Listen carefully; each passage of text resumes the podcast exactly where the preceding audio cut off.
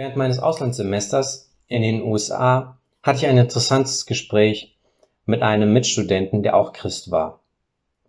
Ich weiß gar nicht, wie wir auf das Thema gekommen sind, aber auf jeden Fall ging es um das Thema Geben. Und er erzählte mir, ähm, dass er mit einigen Mitstudenten, die auch Christen waren, vor Ort in eine Gemeinde ging, aber der Gemeinde nichts spendeten. Und seine Begründung war, dass sie einfach derzeit ein geringes Einkommen haben. In Lukas 24, in den ersten vier Versen, wird folgende Situation beschrieben. Jesus beobachtet ja Menschen, die für den Tempel spenden. Und dort wird beschrieben, dass reiche Menschen vorbeikamen und eine beachtliche Menge spendeten.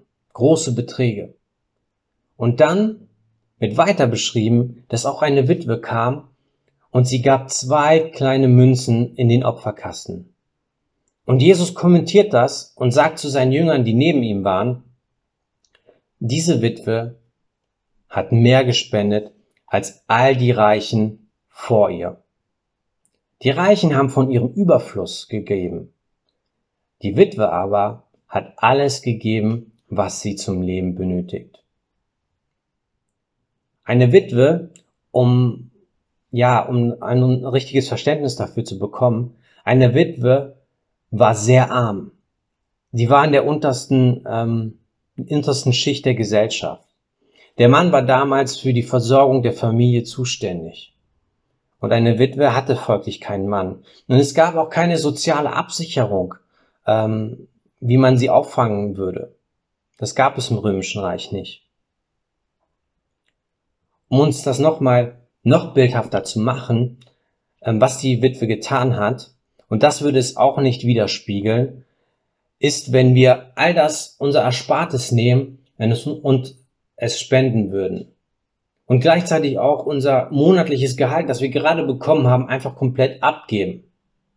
Und selbst das würde es nicht wiedergeben, weil wir immer noch den Sozialstaat haben. Zur Not hätten wir Hartz IV, wir haben Jobmöglichkeiten. Das gab es für die Witwe alles nicht. Die Witwe war nach ihrem Geben ja, bankrott. Sie hatte nichts mehr. City Stud war ein bekannter Missionar. Ähm, bevor er Christ wurde, war er auch ein bekannter Cricket-Spieler. Und er hatte sich nach seiner Bekehrung entschieden, all sein Vermögen, und er hatte ein beachtliches Vermögen, zu spenden, abzugeben, damit er, wenn er in die Mission geht, komplett von Gott abhängig ist und keine Rücklagen hat. Mein Ziel ist es nicht, euch irgendwie schlechtes Gewissen zu machen, sondern ich möchte euch aufzeigen, wie Gott denkt, worauf es Gott ankommt. Gott denkt, wenn es um das ähm, Spenden geht, relativ. Wenn wir uns die Witwe anschauen, wenn, wenn wir ihren absoluten materiellen Wert uns anschauen, die sie gespendet hat, das war nichts. Aber relativ zu ihrem Einkommen hat sie alles gegeben. Sie hat alles gegeben, was sie hat. Und hier wird deutlich, dass Gott an unserem Herzen interessiert ist. Nicht den absoluten Wert, den wir spenden.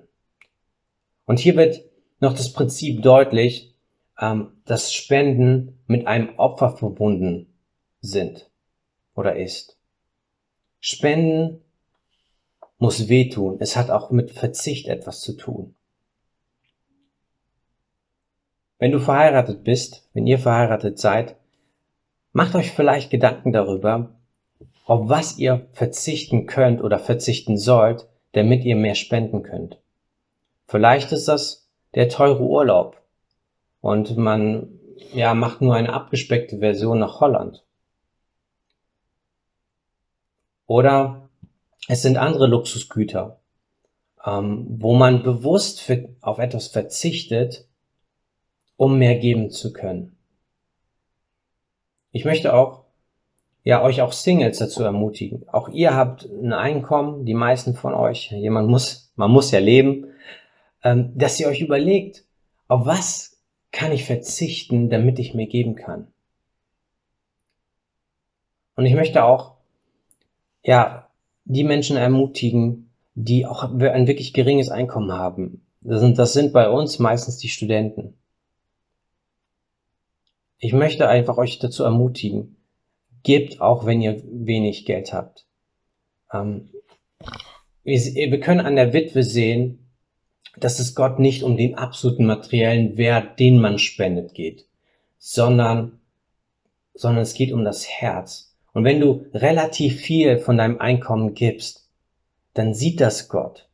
Und Gott hat einen freudigen Geber lieb. Und ich möchte euch einfach dazu ermutigen, ähm, gebt. Seid bereit, auch Dinge, auf Dinge zu verzichten. Sucht euch ja vielleicht Projekte, ja spendet in die Gemeinde, aber auch vielleicht an Bedürftige, wo du, wo ihr genau wisst, diese Person braucht finanzielle Unterstützung und dass ihr die Menschen einfach supportet und bewusst auch auf euren Konsum verzichtet.